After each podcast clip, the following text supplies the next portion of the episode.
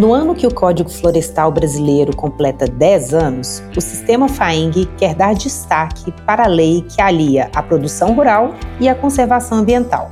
Quais são os avanços para o meio ambiente e quais instrumentos ainda precisam ser implementados pelo Estado para que a política seja aplicada integralmente?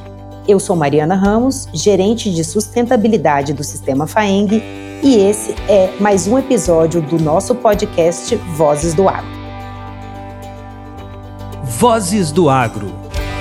De acordo com dados do Cadastro Ambiental Rural, CAR, 35% do conjunto dos imóveis rurais em Minas Gerais são preservados com vegetação nativa. E este número é significativo e inigualável em outros países e muito em função da nossa legislação florestal, principalmente pelos dois instrumentos, da reserva legal e das áreas de preservação permanente. Com exceção dos três maiores estados da Amazônia Legal, o estado de Minas, pasmem, é o número um do Brasil em áreas destinadas à preservação da vegetação nativa.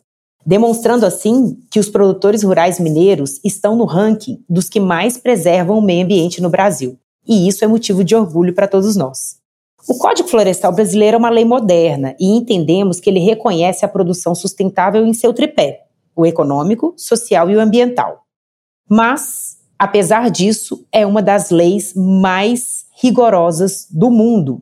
E vale destacar que em seu processo de elaboração, que foi árduo e durou mais de 12 anos, inclusive com amplo debate com a sociedade civil e ambientalistas, contou com mais de 40 audiências públicas em nível federal e outras inúmeras reuniões promovidas pelo Estado. E mesmo assim, após amplo debate, foi alvo de questionamentos no, no Judiciário, onde tivemos a legitimidade da lei por decisão do Supremo Tribunal Federal. Até aí, ok. Mas e agora? Agora, pós-CAR, temos um grande desafio da aplicação dos outros instrumentos da política, como análise dos dados dos mais de 900 mil cadastros que constam hoje na base do sistema mineiro, e a implantação do programa de regularização ambiental.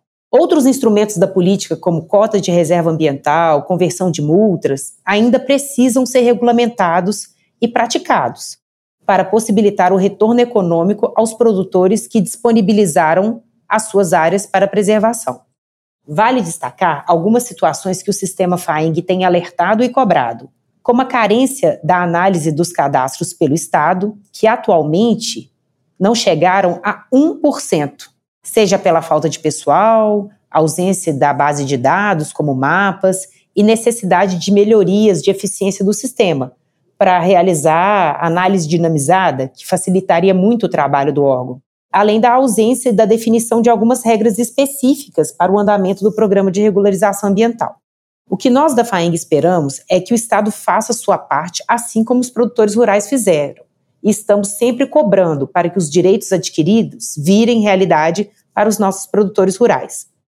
Além disso, um outro grande instrumento de reconhecimento do produtor rural como protetor dos recursos naturais e guardião de significativa porção da vegetação nativa do Estado em suas propriedades é o pagamento por serviços ambientais, ainda também não implementado como política de Estado.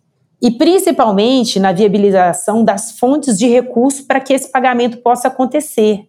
Da mesma forma, a implementação do futuro mercado de carbono, já com uma etapa publicada via decreto federal em maio, ainda pendente de legislação estadual. Mas nesse contexto, nós precisamos destacar o papel do sistema FAENG como protagonista nesse processo, tanto na discussão do código como das ações em campo. Contando já das linhas das ações em campo, destacamos o programa Nosso Ambiente, que, em promoção da conservação dos recursos naturais e da produção sustentável, por meio de cursos, capacitações, capacitações e dias de campo do Senar Minas, já promoveu desde 2015 mais de 200 nascentes recuperadas e protegidas.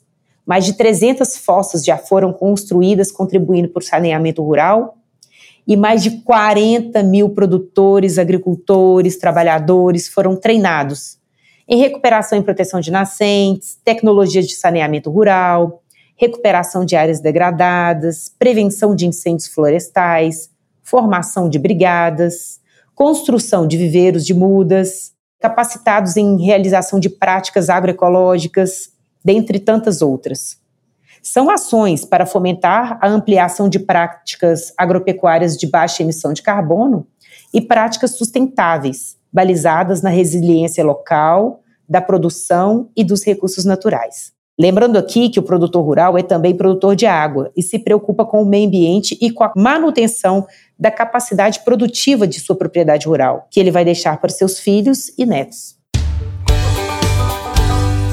Além dessas ações, o Sistema FAENG, por meio da CNA e em parceria com vários atores, como o Sistema Florestal Brasileiro, Embrapa, Instituto Estadual de Florestas, Agência de Cooperação Técnica Alemã, GIZ, está ajudando o governo federal nessa grande tarefa e implementando um projeto piloto aqui em Minas, com o intuito de propor caminhos para que os órgãos gestores e produtores rurais superem as dificuldades existentes hoje para a implementação dos programas de regularização ambiental. O Pra Valer em Minas Gerais, ele vai acontecer na região do Triângulo Mineiro, na bacia do Rio Tijuco, onde já temos um projeto de sucesso que conta com assistência técnica e gerencial por meio do Paisagens Rurais. Esse projeto ele é financiado com recursos do Programa de Investimento Florestal, FIP, né, sigla FIP em inglês, e os recursos são gerenciados pelo Banco Mundial. E aí o Pra Valer vem para somar esse processo e viabilizar a regularização ambiental e produtiva das propriedades rurais, buscando a convergência entre o setor produtivo e o ambiental, sempre baseado em resultados da pesquisa. É com muito otimismo que nós, do Sistema FAENG, apoiamos a implementação da política florestal brasileira e medidas contrárias ao desmatamento. E dessa forma entendemos que nossa expectativa é positiva para que os avanços do Código Florestal tragam benefícios às presentes e futuras gerações.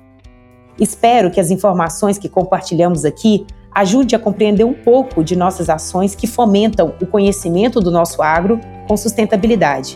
No último dia 5 de junho, celebramos o Dia Mundial do Meio Ambiente e aproveitamos essa oportunidade para reafirmar o nosso compromisso em promover soluções que visam aplacar os impactos ambientais.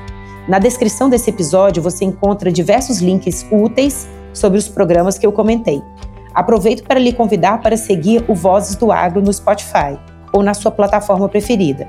Participe, compartilhe e conte conosco. Um abraço e até a próxima.